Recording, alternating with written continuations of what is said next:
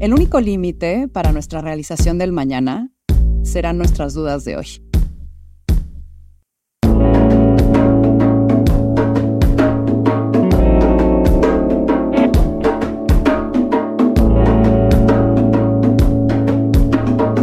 Esto es Más cabrona que bonita. Podría comenzar por leer una semblanza con universidades rimbombantes, reconocimientos, nombres famosos y downloads, pero la plática de hoy rebasará las apariencias e irá más allá de los flashes y las pantallas, de los likes y las voces reconocidas tras un micrófono. Porque el personaje que hoy me acompaña lo conozco hace varios años, varios proyectos, algunas facetas y muchas idas y vueltas. Él es oso. Intenso y soñador, preguntón a madres, amigo de ponerse incómodo, con un radar instalado de fábrica que no se apaga y que está listo para identificar oportunidades que con su impaciencia convertirá en realidad. Y es que nuestro Capricornio de hoy, más que el de las ideas, dicho por él, es el que hace que las cosas sucedan. Con una vida pasada de pachanga que lo llenó de amigos y anécdotas, Oso no es tan propio como quizás parece ahora en pantalla. Le gusta el humor negro, los deportes extremos y si pudiera elegir su último día en esta tierra, lo pasaría esquiando con su familia. A Oso le gusta la evolución, le gusta conquistar, lograr, aprender y retar. Su disciplina por una mejora constante y su capacidad de ponerse incómodo por decisión propia logra varios antes y después en su camino. Algo que comenzó como una prueba penosa que tenía escondida por meses en sus notas, se convirtió años después en uno de los podcasts más escuchados, Cracks, y que ha traído consigo algunas aventuras no tan planeadas. Oso, bienvenido. Gracias, Anavic. Qué, qué bonita introducción. Y aunque creo que hay muchas cosas que han cambiado. Eh, se siente muy bonito oírte decirlo. Oye, pues hoy, ahorita me vas a desmentir entonces de esos antes y despuéses. A ver, me da mucha curiosidad a dónde nos va a llevar esta conversación y creo que es una buena excusa para hacer cacho y ver el antes y el después de Oso en un espacio similar, eh, que creo que se va a poner curioso, dando contexto, además de que nos conocemos hace varios años, desde tu emprendimiento en Endeavor, Después, eh, como fellow de Victoria, hace cuatro años te entrevisté. Y de hecho, voy a retomar de esa entrevista las mismas palabras rápidas del inicio, porque creo que va a ser interesante ver lo que contestas ahora. ¿Cómo ves? Qué interesante. Fíjate que no, no, no se me ocurrió ir a ver qué te había dicho. a mí sí, y tomé las mismas, así que vamos a ver, así más palpable tu evolución o qué. Así que vamos a comenzar. ¿Te late? Me late. Venga. Ya sabes, lo primero de forma concreta, corta, que te venga a la cabeza, sin mucho meditar ni tanto sufrir, la avientas. Venga. ¿Cuál es el mayor prejuicio que has sentido que la gente tiene sobre ti? Eh, que soy sangrón. ¿Algo de oso que poca gente sepa? Que mm, soy más sentimental de lo que creen. ¿Qué te hace reír? Los chistes crueles, el humor negro. ¿Cuál es tu secret sauce para tener buena actitud en la vida? La gratitud. Si fueras un producto, ¿qué diría tu empaque? eh, sorpresas adentro. ¿En qué crees? Creo en la capacidad que tenemos todos de mejorar todos los días y de reinventarnos sin importar el momento de la vida. ¿El peor defecto del ser humano? Mm, creo que el egoísmo. ¿Tu mayor decepción? Uf. Eh, creo que es la relación con mi papá. Asumiendo que hay un Dios y que está dispuesto a revelarte lo que quieras. ¿qué le preguntarías? No sé, creo que creo que no le preguntaría nada. Creo que ah, y no es que crea que la ignorancia es la felicidad, pero creo que la, lo divertido es buscar la respuesta y no tenerla. ¿Cómo pasarías tu último día en este mundo? Eh, definitivamente con mi familia. Em, eh, no sé si esquiando, pero sí en, en, alguna situación que me permitiera abrazarlos y besarlos mucho. ¿Algún ritual, maña, algo que te distinga, que tengas al trabajar? Em, soy bastante corto con mi span de atención, entonces hago varias cosas a la vez y muchas veces dejo las cosas al final. Oso en dos palabras. Curioso y motivado. ¿Cómo te gustaría ser recordado y por quién? Me gustaría ser recordado como alguien que dio. ¿Y por quién? Pues creo que, digo, padre pensar y tal vez por temas de ego en que sea la mayor cantidad de gente posible, pero si me pueden recordar así mis hijos como alguien que dio y que estuvo, eh, con eso me doy por bien servido. Si pudieras enseñarle una cosa al mundo, ¿qué sería? a conocerse a sí mismos. Un acto de buenondismo que te hicieron algún día y que lo sigas recordando. Em, no me viene uno a la mente, pero la gente me ayuda mucho todos los días. Em, no sé, he aprendido a, a no tener pena de pedir ayuda y lo que normalmente me topo es con gente dispuesta a ayudar. ¿Qué harías si nadie, ni tú, te pudieran juzgar? yo creo que daría un concierto gigantesco y cantaría a todo pulmón. Venga, terminamos. Va a estar padre revisar el antes y el después.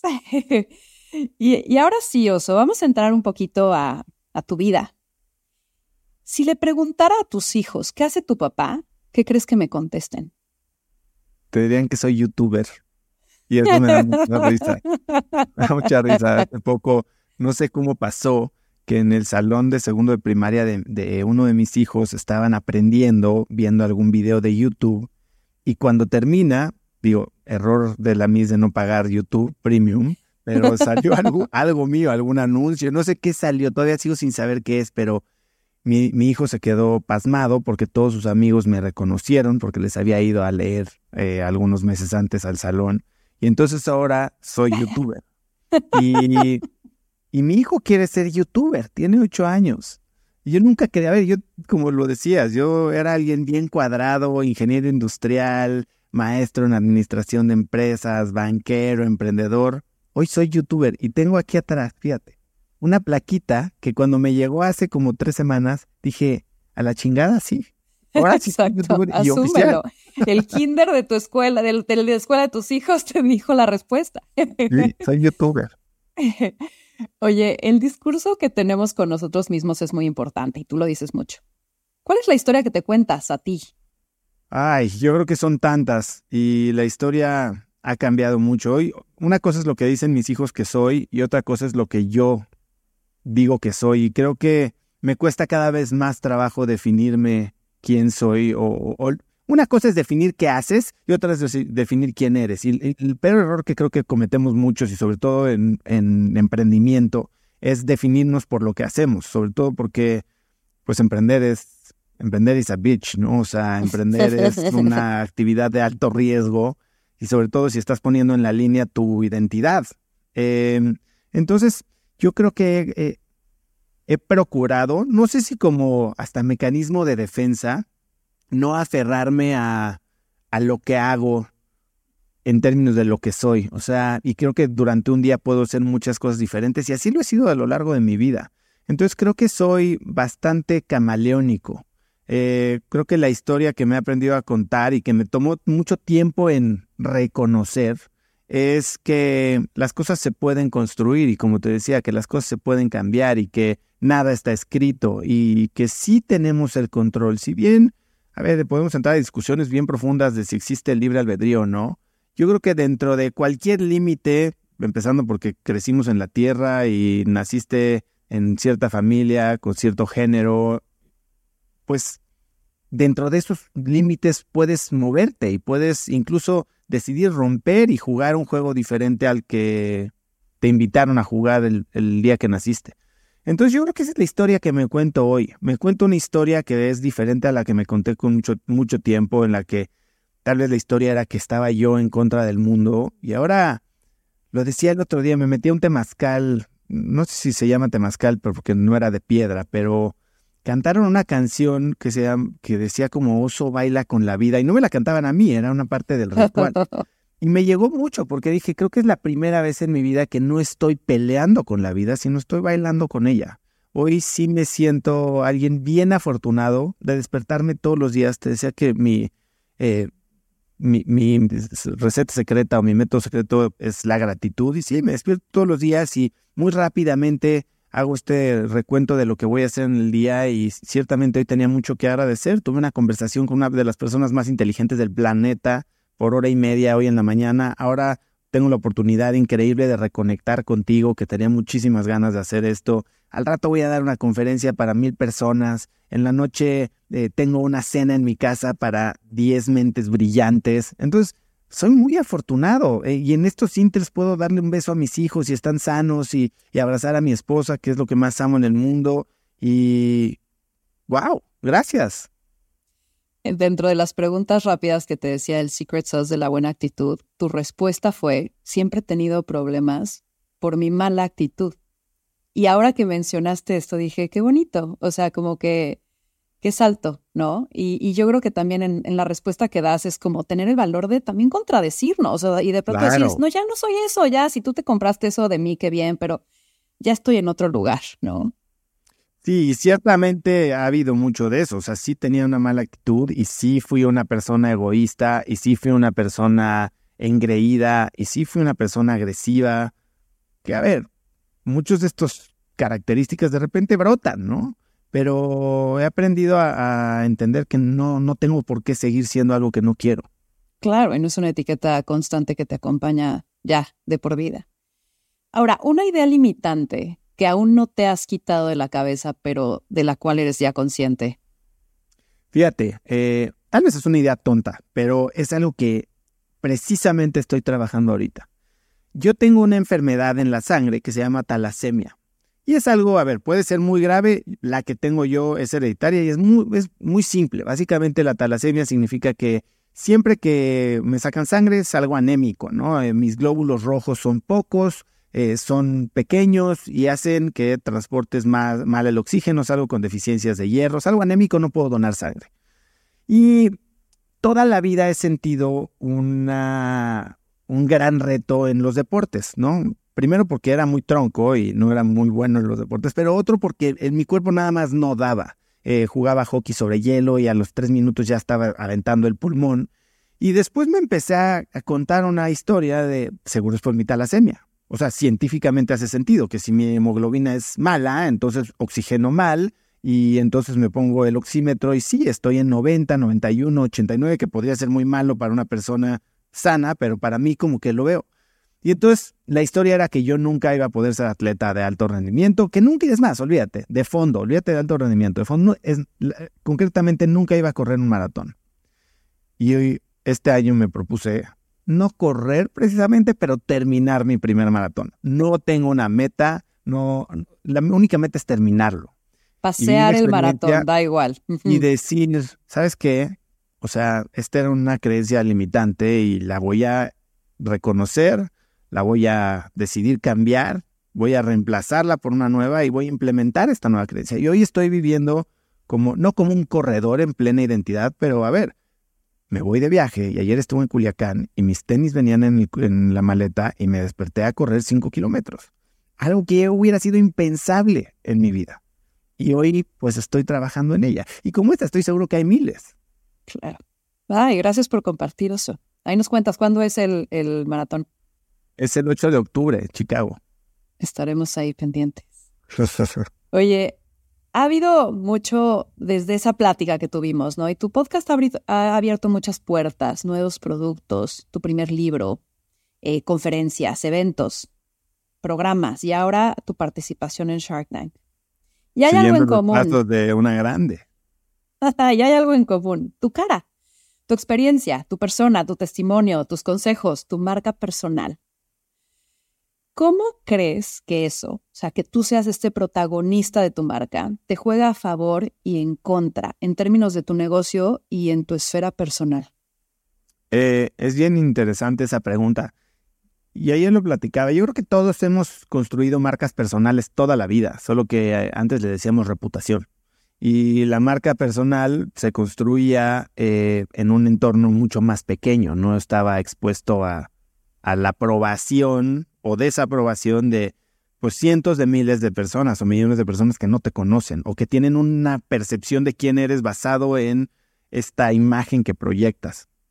Eh, creo que hay riesgos importantes, pero también oportunidades gigantes eh, en la creación de una marca personal. Para mí, creo que he asumido esta filosofía de que tenemos que, que productizarnos, como dice Naval Ravikant, ¿no? O sea, en, en el futuro cada persona va a poder ser su marca. Y hoy yo lo estoy viviendo. Y si bien eso hace que sea un negocio muy rentable, si lo haces de, de una forma congruente, con fondo, y no creas una, que, uno de los riesgos grandes es crear una identidad o una imagen que se aleja de quién eres en realidad simplemente para darle gusto a una audiencia, eso creo que termina generando una disonancia profunda entre la persona y el personaje que termina rompiendo ya sea con, con la historia o con la persona, ¿no?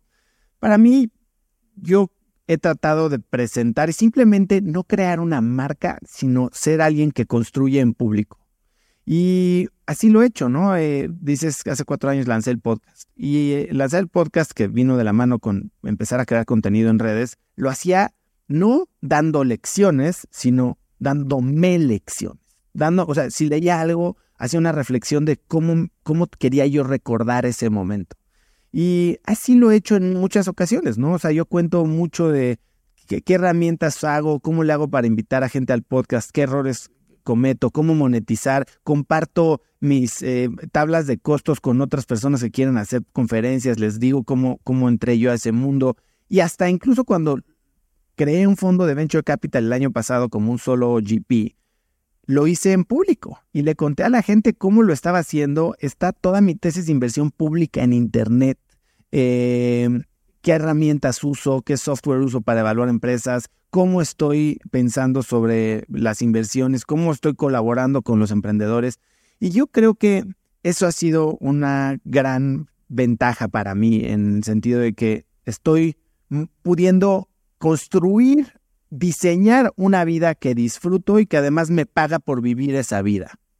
No soy un influencer de viajes que construye una personalidad que vive de viaje para poder vivir esa vida de viajes gratis. No, no, no, yo no soy influencer, punto. Yo soy una persona que se construye en público y comparto, creo que mis muchísimos defectos, eh, mis muchas carencias y dolores y retos y fantasmas que tengo millones y eso hace que la gente resuene un poquito. Tal vez hay gente que también eh, se aleja y dice, este tipo, no, no quiero vivir nada de eso. Y está perfecto porque mi objetivo no es ese.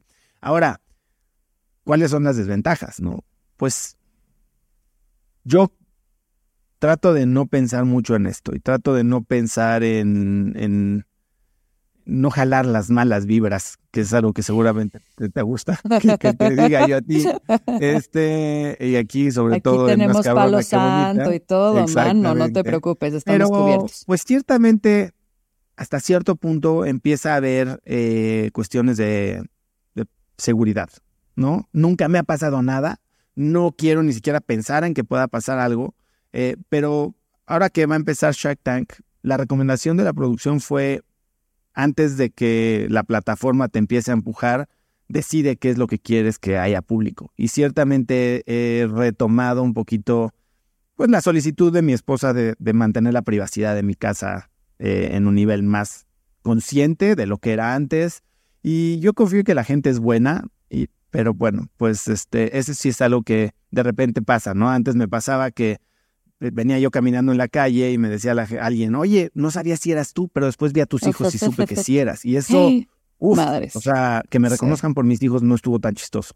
Y ese es el tipo de cosas que me hacen pensar un poquito en, ok, no, no, tal vez desafortunadamente, como mucha gente, a ver, yo no presumo ni que viajo en aviones privados, ni que soy el más millonario, ni que traigo el reloj no sé qué, ni el coche no sé cuánto. Mi vida es muy normal y así es en realidad.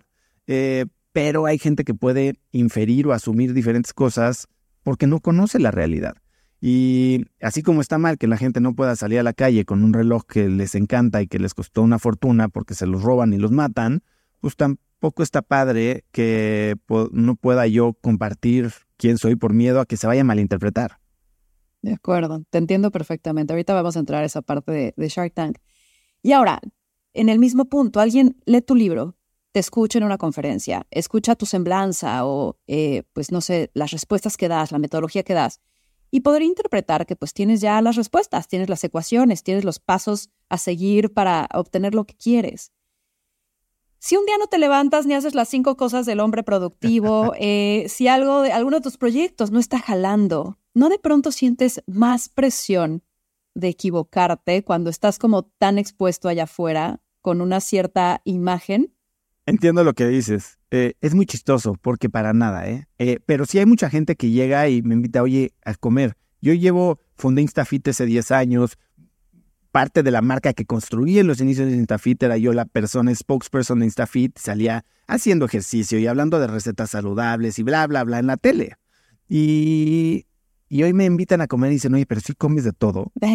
Oye, y, yo soy un marrano y trago de todo y algo de lo que más disfruto en la vida es comer, ¿no? Y, hay días que no me despierto y me da flojera y me pongo una tranca y entonces estoy bajoneado tres días porque me dan crudas depresivas. Eh, la verdad es que yo nunca he tratado de presentar una imagen de alguien perfecto ni que no se equivoca, al contrario.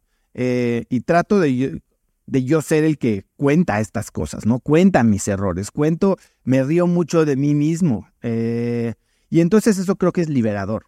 Es como, ya sabes, clásicas historias de el esposo le pone el cuerno a la esposa y este, y entonces lo cacha alguien y lo empieza a chantajear. ¿Cuál es la llave mágica para salirte de esa situación? Decir la verdad. Bien. ¿Cómo sí. la verdad. Oye, ¿vas a tener que lidiar con las consecuencias de tus errores? Sí. Pero vas a retomar el control de la narrativa. Y yo la verdad trato de sí, eh, pues mantenerme bastante real eh, en, en, los ojos de la gente. Eso y lo que la gente inventa o se inventa o la historia que se cuenta sobre mí no la controlo tampoco. Porque yo puedo salir a decir que soy, este, que a mis hijos los este, amarro a la cama cada vez que salgo a cenar para que... Y tal vez hay gente que no lo quiere creer. Digo, no lo hago, ¿no? O sea, mis hijos los amarro a la cama, que quede claro. Pero, pero hay mucha gente que te idealiza como, como algo muy bueno o como algo muy malo. Y creo que todos estos prejuicios eh, nos tenemos que dar la oportunidad de verdaderamente probarlos. El tema es que cuando estás viendo a alguien a través de una pantalla o de un audio y lo escuchas y lo ves tanto que crees que lo conoces, pero nunca has tenido la oportunidad de convivir con él en un contexto en el que tal vez es aburrido, tal vez está de malas, tal vez huele feo.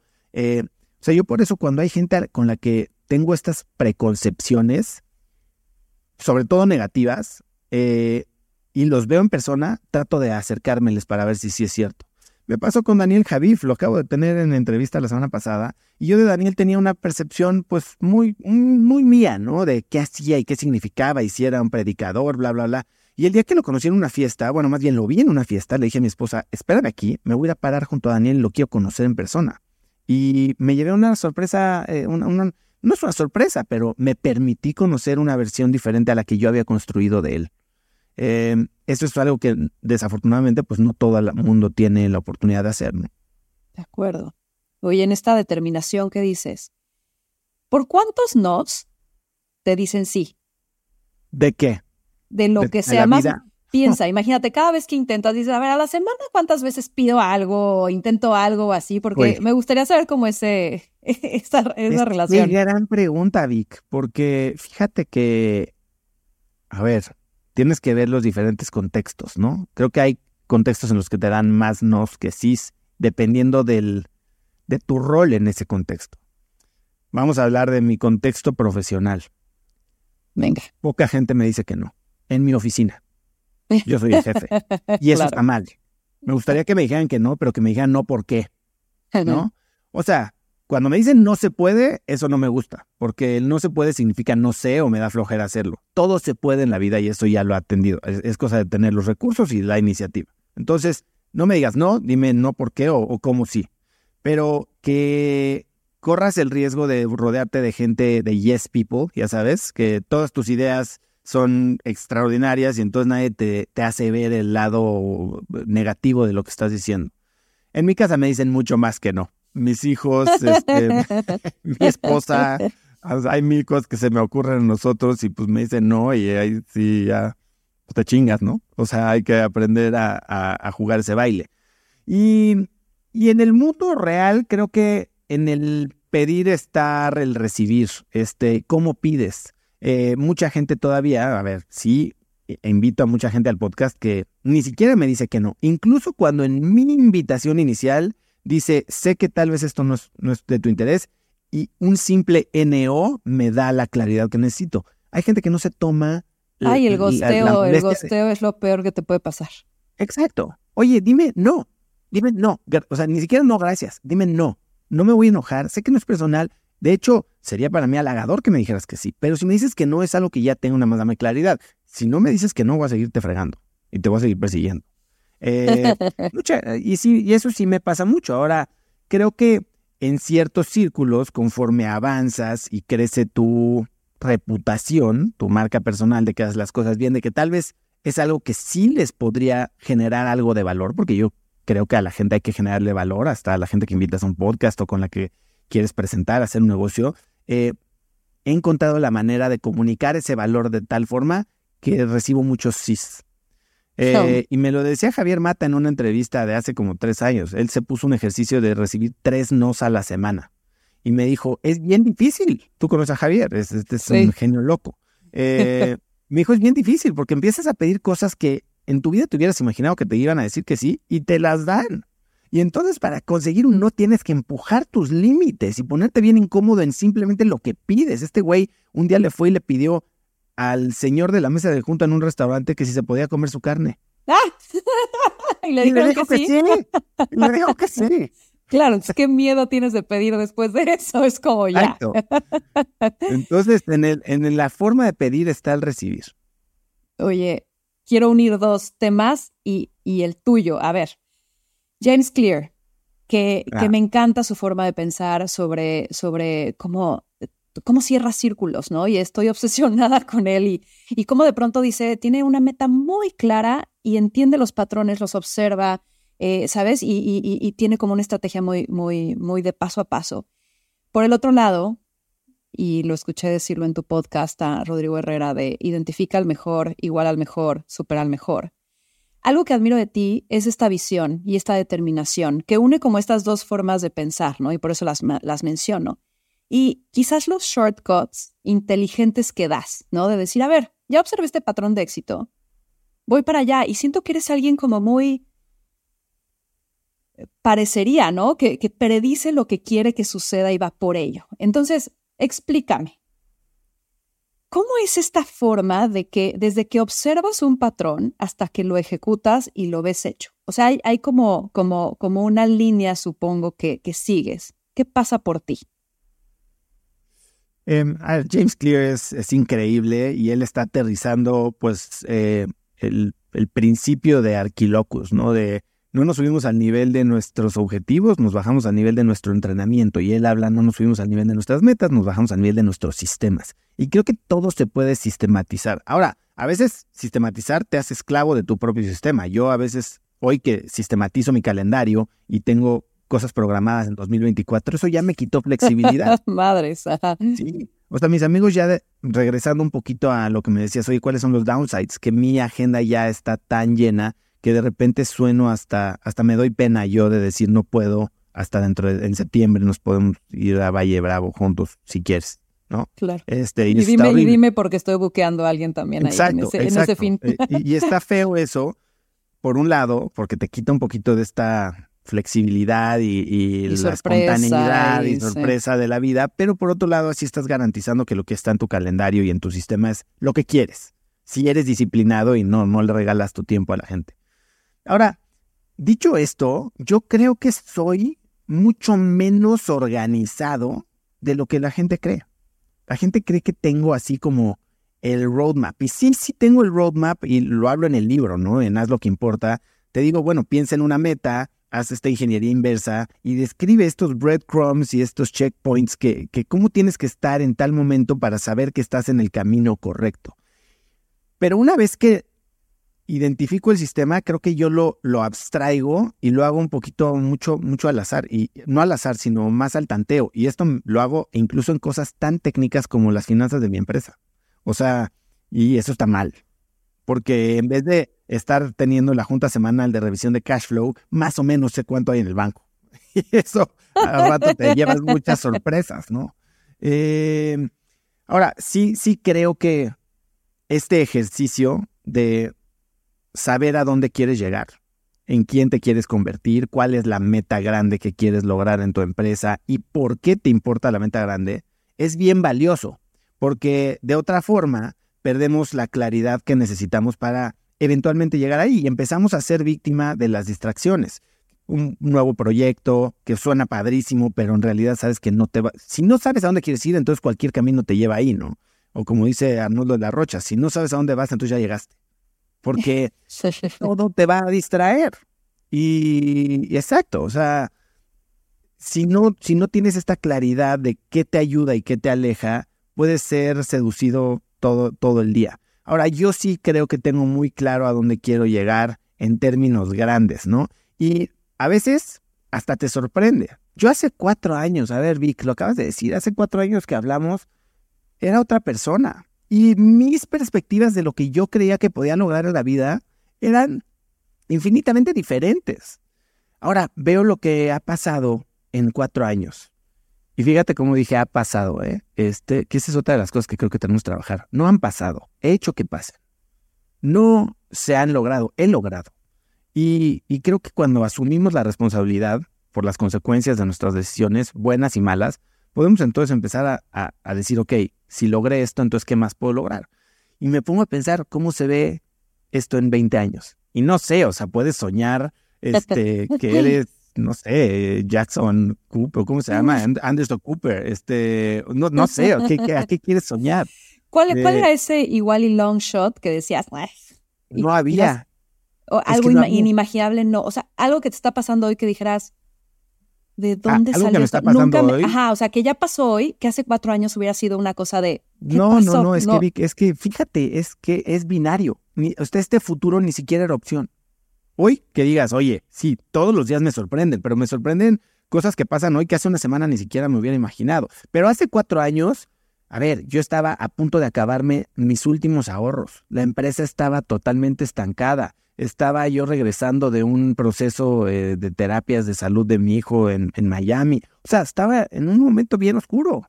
Eh, y esto lo hice como, pues, así que a ver, o sea, a empezar a dar manazos a ver si algo se agarra. No tenía un plan macabro de dominar el mundo del podcasting, ni mucho, o sea, convertirme en Oprah Winfrey. No, no, no, no, no, para nada. Ni hoy, ¿no? Este, pero sí tienes referencias. O sea, cuando haces algo, dices, correcto. Identifico quiénes son los más chingones que me gustan a mí y eres muy bueno abstrayendo lo que hacen bien para tú poderlo replicar de alguna manera, a tu manera.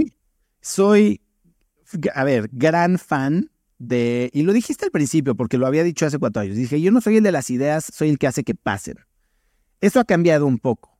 Yo hace cuatro años me consideraba un doer. Atrás de mi pared había una, atrás de mi escritorio había una pared que decía Get Shit Done, ¿no? Este, y eso es lo que yo decía, a mí las ideas no me fluyen, yo no soy creativo, yo soy alguien de acción, metódico, cuadrado, sistemático. Eh, creo que sigo siendo alguien que hace que las cosas sucedan, pero hoy soy alguien también mucho más creativo y he aprendido a desarrollar, a aceptar y hasta celebrar mi lado creativo porque es lo que más disfruto hoy al grado de que te estoy diciendo que probablemente no soy el mejor operador. Eh, que operar es hacer que las cosas sucedan. Y hoy, pues, esa frase de get shit done en mi libro la convierto por algo más real o que más eh, conecta conmigo, que es do meaningful shit, ¿no? Haz, lo que, pues, cosas con significados, cosas que importan. Ahora, sí creo que hay que, no, no, hay que inventar el hilo negro. Hay que, y lo decíamos antes de empezar a grabar, porque yo tengo editores de video y de audio en el podcast. Estos cuates estudiaron cine, ¿no? Y son artistas. Y hoy les escribí en una frase, lo que hacemos aquí no es arte. Y si podemos hacerlo mejor y más rápido utilizando herramientas de inteligencia artificial y tecnología, hay que hacerlo. Entonces, Sí, Tim Ferris, que me decían al principio, oye, esto se parece demasiado a Tim Ferris. Gracias. O sea, no, no, no, no, no shame in that, ¿no? O sea, claro, gracias, porque es una persona que está transformando la educación de emprendimiento y de desarrollo personal en el mundo. Olvídate en Estados Unidos, en el mundo. Y me encanta saber que tengo algo que, que pude aprender de este cuate, que es alguien a quien admiro muchísimo, que eventualmente cracks y lo que yo hago toma su propia vida, está bien, pero ¿por qué tengo que aprender o empezar algo desde cero cuando tengo la referencia de qué es lo que me gusta? Y creo que todos tendríamos que aceptar, lo decía Picasso, ¿no? Los grandes artistas no, los, buenos artistas roban, los grandes, los grandes, los buenos artistas copian, los grandes artistas roban. Eh, a ver, no, no, no estoy hablando de plagiar, pero tenemos que aprender que la innovación en el mundo, y me lo dicen muchos de mis invitados, dejemos de engañarnos que es transformadora, es marginal. La innovación todo es marginal y todo es, oye, marginal 10x, 10x de mejora sí, pero sigue siendo, estás partiendo de algo. No estás inventando el código para poder inventar las apps. Estás usando código que, o incluso hasta partes de código open source que puedes, o ya no code para crear un nuevo producto que es nada más un, un mix and match de muchas otras herramientas. Entonces, yo sí soy alguien que veo qué es lo que quiero, tomo inspiración y ¿sabes qué? Le digo a mi equipo o me digo a mí, vamos a intentar como lo hace él. Claro que la ventaja de, de, de ser una marca hombre es que nunca voy a poder ser otra marca hombre que no sea yo. Porque pues yo soy yo, yo tengo mis creencias, mis propios paradigmas, mis propios este, defectos, fantasmas, me veo como me veo. Digo, tal vez al rato me van a clonar o me voy a clonar yo y voy a ver un, oso este, como Max Headroom aquí, que digo, ya estaba leyendo que hay eh, scans que te hablan y dicen que tienen a tu hijo secuestrado con la voz de tu hijo y es voz de inteligencia artificial, ¿no? Pero esa es otra historia. Eh, entonces, sí, sí me gusta generar una visión y después ser flexible en el camino. Y es lo que creo que tenemos que hacer con nuestros equipos. Yo soy un líder bastante laxo, no soy micromanager, no me gusta. Y entonces lo que trato es de comunicarle a mis equipos cuál es la visión y después alimentarme de sus habilidades, su inteligencia, su drive, para que hagan las cosas tal vez de, maneras que a mí ni siquiera se me podrían ocurrir. Yo soy el más grande definitivamente de toda mi organización. Tengo gente a la que le saco 25 años y me enseñan cosas todos los días. ¿Cómo te relajas, Oso? Eh, ay. creo, que, creo que me relajo relativamente poco. Eh, tengo un problema con el celular. Eh, y eso hace que mi mente esté como ardilla todo el día. Creo que las veces que verdaderamente he logrado relajarme es cuando tiro esa cosa o me voy a un lugar donde no hay señal. Eh, pero en un día normal estoy prácticamente conectado todo el tiempo, todo el tiempo estoy consumiendo contenido, todo el tiempo estoy trabajando de alguna u otra manera. En el gimnasio, mientras salgo a correr, estoy oyendo un libro o una entrevista de alguien a quien voy a entrevistar. Eh, estoy estudiando a la gente de la que me inspiro, estoy viendo, me manda mucha gente, pues estos como los posts que te acabo de compartir de inteligencia artificial, y entonces es en ese momento lo, lo, lo recomiendo a mi equipo, lo, se lo mando a mi equipo. Pero me gusta mucho, por ejemplo, sentarme a una comida y tomarme unos tequilas y una copa de vino y esos momentos los disfruto muchísimo.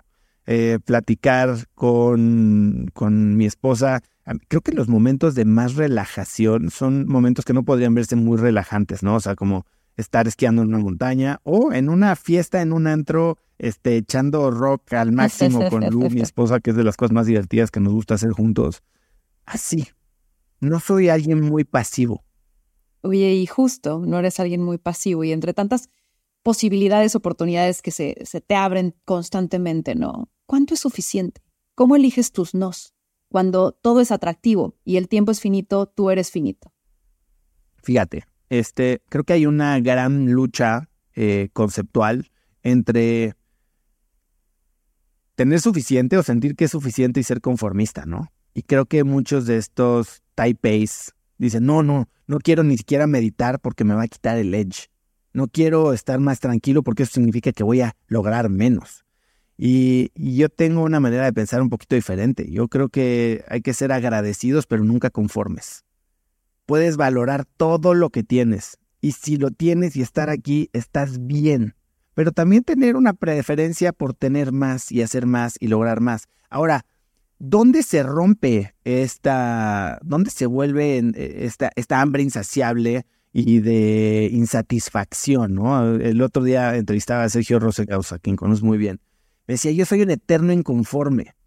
suena muy feo lo que dice. Ser un eterno inconforme, qué triste, pero yo creo que no lo dijo en esa manera. Y, si lo tomas fuera de contexto, pues puedes decir, entonces es un eterno, eh, eterno... Insatisfecho. insatisfecho, pero un eterno... Eh, eh, triste, ¿no? O sea, no, tengo la palabra para frustrado. decir, exacto, eterno frustrado. Y yo no creo que es así. Es una, una, una preferencia por crear y saber y crecer más y eso nos llena. Ahora, eso no significa que si no lo hacemos caemos en la depresión y en la en el conformismo y en el estancamiento, al contrario. Yo creo que vale muchísimo entender que lo que tienes hoy, me lo acabas de decir tú, algún, algún día fue un sueño y a veces ni siquiera era un sueño que podías tener. Entonces, frenar, agradecer primero a la mañana, última hora en la noche, y después entender que todos los días que puedes despertarte a construir más es un privilegio y eso ya es el éxito y no el conseguir más. Creo que esa es la gran diferencia. Cuando fijas la, definición del éxito o de la felicidad o anclas tu satisfacción a la consecución de algo y no a la... Por eso es la pregunta de Dios. ¿Qué le preguntarías? Que te lo dijera, pues entonces le quita todo el chiste. Prefiero averiguarlo. ¿no? Ahora, ¿cómo no caer en la trampa de la dopamina de hacer, hacer, hacer, hacer, hacer y, que de pronto estés ahí en, revolcado en la ola? Ojalá tuviera la respuesta, porque sí es, eh, y, más en el entorno en el que nos movemos, sobre todo tú y yo, a ver, no sé, a mí me dicen, oye, deja tu celular, quita redes sociales, digo, es que es una herramienta para mi trabajo, sí, güey. O sea, la mitad del tiempo estás comiendo caca, teniendo estos hits de dopamina y enganchado en una estupidez que ni suma, ni te da, ni te educa, ni nada más estás ahí enganchado, adicto. Eh, no, no sé cómo hacer para romper ese ciclo. Creo que tiene que tener que ver con, con técnicas literal de, de romper patrones adictivos. De abstinencias, de limitar estímulos acabas de, sí, hay eh, fasts de dopamina, ¿no? Y te dicen, no vas a comer nada de azúcar una semana y no vas a ver redes sociales y no vas a tener sexo. Nunca lo he hecho, no me, no me he animado, no sé qué se siente, no sé si, si es nada más un, como un momento de un, una pausa y después te vuelves a meter. Yo hice un fast de café y sí, bajé mi consumo de café de tres o cuatro tazas al día a una y que disfruto mucho. Y tal vez hacer eso te puede ayudar a, resetear un poquito el sistema, ¿no? Pero acabas de tener a Jason, ¿no? En el Victoria Fest. Y con Jason tuve una conversación bien similar, porque este cuate dice, soy adicto al asombro. Le digo, puta, ¿qué pasa cuando no te puedes asombrar, güey? O sea, ¿cómo? O sea, ¿en qué momento estás tranquilo? Y creo que Jason también ha tenido esta transformación y ha, y ha madurado mucho y ha aprendido a, a, vivir un poquito una vida menos ajetreada y menos cargada de dopamina. Y, y para muchos de nosotros es complicado. Yo, por ejemplo, los días que, que estamos en mi casa el fin de semana y no hay una actividad, me cuesta trabajo. Y a mí me regaña y me dice, es que ¿por qué no te gusta estar en tu casa? No es que no me guste, pero como que siento que quiero hacer algo más, quiero exprimirle más al día, quiero hacer el hike, quiero llevar a mis hijos al museo, quiero ir a los go-karts, quiero, no, sé. De acuerdo, de eh, acuerdo. no tengo la respuesta, Vic. Yo creo que soy víctima de eso.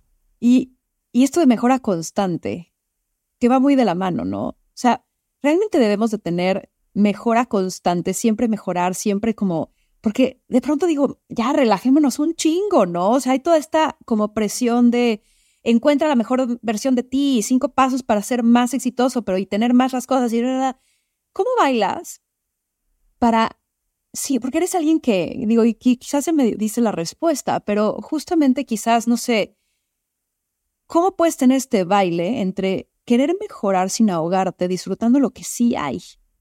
Es este, es una de las lecciones más grandes que he recibido en el último año y que todavía no logro entender cómo aplicar, pero lo primer paso es estar consciente, concientizar que, existe esta falla, ¿no? Eh, lo platicaba hace poco en un podcast, hace unos meses tuve mi primera y no sé si va a ser la única experiencia con ayahuasca. Y la lección que recibí en ese momento es que mi mayor virtud, y me lo estás confirmando ahorita, virtud y hasta de lo que la gente más me aplaude, que es esta mentalidad de crecimiento, esta hiperproductividad, esto siempre le estás mejora continua, sacando el jugo a las situaciones, es mi mayor defecto, porque eso es precisamente lo que me está impidiendo disfrutar las experiencias que más valen en la vida. Desde la experiencia de la ayahuasca la quise controlar tanto que me puso un revolcón y no lo disfruté como debió de haber sido, hasta momentos con mi familia, como estar en mi casa. O sea, ¿por qué no puedo estar en mi casa y leerles un libro y jugar un juego de mesa? ¿Por qué? Porque esto que tanto es admirable y positivo está siendo lo que más me aleja de quien en realidad quiero ser yo. Y es algo con lo que batallo todos los días. No tengo la respuesta, Vic. Oye, hablando de también una sobreexposición a lo que tenemos, ¿no? Y sobre estímulos. Hay hoy un mundo donde cada vez hay más espacios, más contenido. Es una era de cursitis, challengitis, este, todo, ¿no? Programitis. ¿Cómo diferenciarte y ser elegido? Eres alguien que cierra, me parece muy bien, círculos de comunicación, canales, contenidos, has creado una comunidad muy activa. ¿Cómo haces que te elijan a ti? Híjole. A ver, primero, este tema de cursitis y aprendicitis y libritis y todo, y podcastitis es cañón, porque es uno de las de los pretextos favoritos de la gente para procrastinar. Entonces, como estoy estudiando, no estoy haciendo. O sea, digo que voy a hacer, pero la realidad es que no hago. Platico de que estoy, que, que pienso hacer, que tengo un plan, que estoy estudiando, pero, oye, ya compré el libro que dice la rutina, ¿no? Pero no me paro en el gimnasio. Y entonces mucha gente eh, trata de tapar sus propias inseguridades a través de certificaciones en vez de salir y enfrentarse a los errores que te van a dar la verdadera pericia en lo que quieres hacer, ¿no? Y, y la retroalimentación. Ahora, esa es una cosa. Ciertamente, pues ha habido un, y a raíz de la pandemia y del surgimiento de millones de plataformas no code que permiten a cualquier creador de contenido, a cualquier creador de, a cualquier profesor, si quieres decirle, o cualquier persona que quiera hablar, llegar a, lo que tú quieras decirle, llegar a millones de personas, ¿no? Y eso hace que también, y como también por un momento es, se volvió un negocio muy rentable, pues estás vendiendo un video que se puede vender, o sea, el costo marginal de escalamiento es cero, ¿no? Entonces, eso creo que generó unos incentivos muy perversos para gente que salía a prometer muchas cosas que sonaban muy bonitas, utilizando técnicas de marketing buenas, pero aplicadas de una forma como pues, con, confines no, tan puros. Eh, técnicas que involucran eh, la utilización o el estímulo de gatillos mentales, eh, unas maneras de comunicar de formas que anclan valores y generan una percepción de, de valor o de oportunidad que no puede dejarse ir, etcétera, etcétera. Y entonces, bueno, pues sí se hace cada vez más difícil eh, destacar, ¿no? Sobre todo en términos comerciales. Pero regresamos al punto. ¿Por qué empiezas un podcast? ¿Por qué empiezas tus redes sociales? ¿Por qué, si quieres ser famoso y millonario, entonces no lo hagas?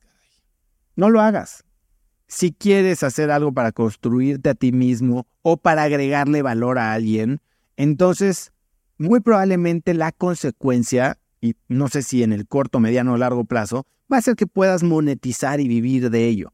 Y yo creo que la manera de, de que, le, que he encontrado yo para destacar es manteniéndome muy honesto a quién soy yo. Trato de no prometer cosas que no puedo dar under promise and over deliver. Eh, le metemos muchísima calidad a todo lo que hacemos, pero sobre todo la fórmula que, de la que hablo mucho, ¿no? O sea, ¿cuál es la fórmula para lograr que las cosas sucedan y que te vaya bien en la vida? Son dos Cs y dos Ps. Calidad, constancia, persistencia y paciencia. Entonces, haces las cosas bien, haces las cosas bien repetidamente para mantenerte top of mind. Haces las cosas bien repetidamente incluso cuando las cosas se ponen difíciles, ¿no? Eres persistente. Y después hay que darle tiempo. Yo llevo cuatro años y medio con cracks. Tal vez es muy poquito tiempo, tal vez es mucho tiempo, pero imagínate lo que puedes hacer en cinco años si empiezas hoy. Y si lo haces constantemente, aun cuando te oyen cuatro personas, aun cuando tienes ocho haters en tus redes sociales y tus amigos te están diciendo que eres un idiota y que qué ridículo lo que estás diciendo. Y después pasa el tiempo y te vas al mismo viaje con ese mismo amigo en el que se burlaron de ti hace tres o cuatro años y vas caminando y se acerca gente a pedirte una foto y a darte las gracias cuando estás caminando junto a él y lo volteas a ver y nada más le puedes hacer. Las cosas pasan. Si lo haces bien, si lo haces constantemente y si le das tiempo. Oye, eso para ir llegando a la recta final, ¿qué se siente ser Shark? Pues tú sabes mejor que yo. Eh, Pero no en tus palabras. Está padrísimo. Es otra, a ver, esta sí es una cosa que nunca me pude haber imaginado. O sea, cuando tú eras Shark, dije, bueno, yo para estar ahí, y me acuerdo que alguna vez le pregunté a Eric y me dijo, bueno, la lógica de la conversación que tuvieron ustedes de cómo decidieron si tomar esta oportunidad o no. Y se me quedó muy grabado. Y, y después fue pasando. Y creo que fue de esas cosas que no pasaron. Creo que, a ver, sí, tuve mucha suerte, pero también creo que hice que sucediera. Eh, y me siento muy afortunado. La verdad es que es padrísimo porque me siento muy afortunado de tener esta plataforma que, bueno, Shark Tank México es uno de los programas, el programa de Sony más visto a nivel mundial, creo. es el único programa que tiene una plataforma en YouTube eh, standalone con 1.7 millones de suscriptores. Eh, y creo que puede ayudarme a construir esto que quiero construir, ¿no? O sea, la misión que tengo yo y en Cracks es inspirar una nueva generación de hispanos a vivir con más impacto. Y más impacto es no solo más lana, ni, ni más empresas más grandes y más empleos y todo eso, sí, pero también más salud, más felicidad, más conciencia, más presencia, más amor, más todo eso. Y creo que eh, Shark Tank es, es algo que, que juega a mis fortalezas. Otra vez, ¿eh? también tiene riesgos y estoy consciente de los riesgos. Estoy consciente de que algo que diga Shark Tank puede ser sacado de contexto y puede generar una ola este, de comentarios negativos que termine lastimando la, marca, ¿no? Pero si lo hago pues desde, desde el corazón y lo hago eh, sin, sin, una agenda colateral ahí de, de fama, de dinero, de, O sea, creo que puede estar muy bonito. Y ahora que, que grabamos la primera temporada en la que participo, fue una experiencia padrísima. Me sentí rodeado de amigos, me sentí muy, muy eh, agradecido de, de, todos los emprendedores que presentan eh, sus proyectos y afortunado de, ser invitado a ser parte de su sueño. Y la verdad es que estoy feliz, estoy feliz. Aparte, si bien he estado en la tele en muchas diferentes eh, identidades a lo largo de mi vida, desde el niño, niño danonino, danonino, danonino desde el niño danonino a los como 17 años, hasta en la cárcel en un anuncio de Vive sin drogas, hasta Digo, lo que tú quieras, haciendo este mousse de, de, aguacate en Sale el Sol, en programas, haciendo ejercicios en Vida Zen. Eh, es la primera vez que tengo este rol, pues digamos, protagónico en una producción. Y ustedes los dejaron muy bien entrenados, ¿no? O sea, la verdad es que sí te tratan como, como rockstar. Yo no sabía ni dónde estaban ni por qué me hablaban así. Eh, es muy surreal, pero muy bonito y muy afortunado de trabajar con la producción de Shark Tank, que son super cracks. Cuando lo anunciaste, le dije a Juanca, este cabrón, o sea, que, o sea, como que dije, claro, era el, es, es el paso obvio, ¿no? Y tenías, estás en el momento perfecto, porque tienes una plataforma que te sostiene, tienes hacia dónde dirigir también a esa gente. Sí dije, bien hecho, porque eso es lo que da Shark Tank, creo que una plataforma que sin comparar ni nada, pero yo algo que sí me distingue es, pues yo como Gordon Tobogán, o sea, yo no por miedo digo no, y pues a mí me agarró bien chavita la experiencia y por eso regresé. ¿Te acuerdas que en ese primer episodio dije, güey, no, no, no, no, no me, no me la pasa tan bien? Y regresé tres, cuatro temporadas después para hacer las paces con eso, porque dije, no lo pasaste tan bien porque estabas bien verde, o sea, tenías 31 años eh, y, y, estabas ahí sin, sin, sin mucha estrategia, ¿no? Bueno, y también yo también estoy consciente de mi realidad, ¿no? O sea, y lo platicaba con Arturo y con Rodrigo, les dije, yo estoy consciente, yo no soy ni Arturo, ni Jorge Vergara, ni Carlos Bremer, ni, o sea, pero no estoy ni siquiera en su misma órbita y no voy a pretender serlo. Claro. Eh, entonces entiendo quién soy yo, qué puedo traer a la mesa y espero que, a la gente le guste. No, y lo, seguro lo, hiciste muy bien. ¿Cuándo sale? ¿En junio? julio, creo. Julio, muy bien, ahí te veremos. Sí. Oye, em, a ver, ya para ir cerrando, espero no volvernos a ver en cuatro años en una entrevista, pero imagínate. te vas a vivir a Nueva York, caray. imagínate que en el podcast de en cuatro años volvemos a ser cacho. ¿Qué te imaginas de oso? ¿Dónde va a estar? ¿Qué sigue? ¿Qué sueñas? Me emociona muchísimo. Eh, este año sí lo estoy viendo como pues este año como que siento que ya me la creí. No me creí, sino me la creí, ya me creí lo que se puede hacer. Y entiendo que Shark Tank, que ahorita, bueno, se han hecho un par de anuncios y tengo un rol bastante limitado en la primera temporada en la que participo, no sé si me vayan a volver a invitar. Eh, pero va a ser una plataforma que increíble que hay que aprovechar, ¿no? Entonces este año estoy buscando sí darle un levantón a, al alcance que tiene tanto cracks como mis contenidos, etcétera, etcétera. Y creo que eso definitivamente pues va a abrir muchísimas oportunidades. Em, el año pasado levanté un fondo de inversión que espero terminar de invertir este año. Estoy seguro de que vendrán diferentes vehículos de inversión, no sé si dentro de Venture Capital o algún otro formato. Eh, sí, me, está gustando, ¿no? Entonces, ¿cómo me veo en, en cuatro años? Yo creo que sí creo que voy a estar eh, presente en, en, la mente de mucha más gente, eso espero, de forma positiva. Nunca voy a ser alguien que busque eh, clics o likes a través de la controversia, el meme, o sea, no, no, lo necesito ni lo quiero hacer. Em, pero sí quiero, pues, aprovechar la oportunidad que nos da esto para, para cumplir mi misión de vida. Em, yo creo que sí voy a haber desarrollado en los últimos dos o tres años he desarrollado un ecosistema de empresas alrededor de mí. Eh, el fondo, Cracks Educación, Cracks Mastermind, Dumo Labs, eh, está Instafit.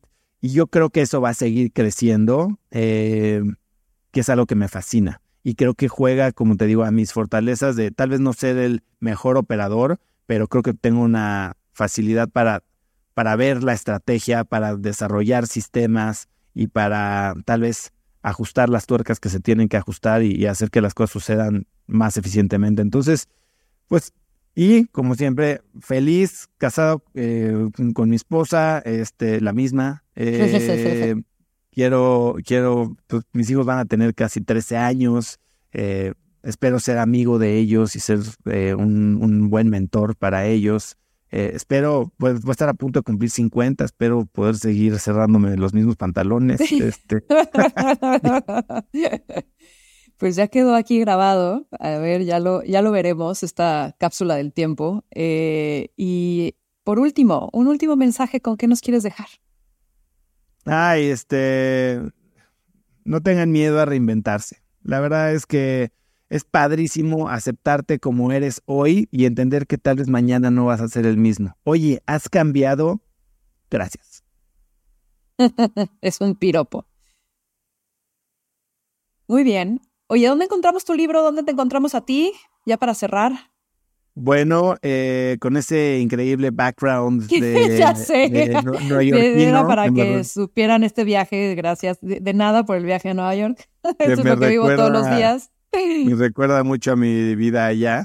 Em, el libro lo pueden encontrar en Amazon, en todas las librerías de México y en Busca Libre en Sudamérica. Se llama Haz lo que importa. Eh, me pueden seguir en Instagram, es donde más activo estoy, eh, arroba osotrava. Bueno, eh, estamos teniendo muchísimo seguimiento en, en Facebook también. Y nuestro YouTube va creciendo, pues ya soy youtuber. Eh, va creciendo mucho. En Facebook, digo, youtube.com diagonal Cracks Podcast. Entonces, Oso Traba en todas las redes, Cracks Podcast en YouTube. Y si me escriben, soy yo el que responde. Muchísimas gracias, Oso. Eh, por tener este espacio conmigo. Te disfruté muchísimo. Y pues esto fue más cabrona que bonita.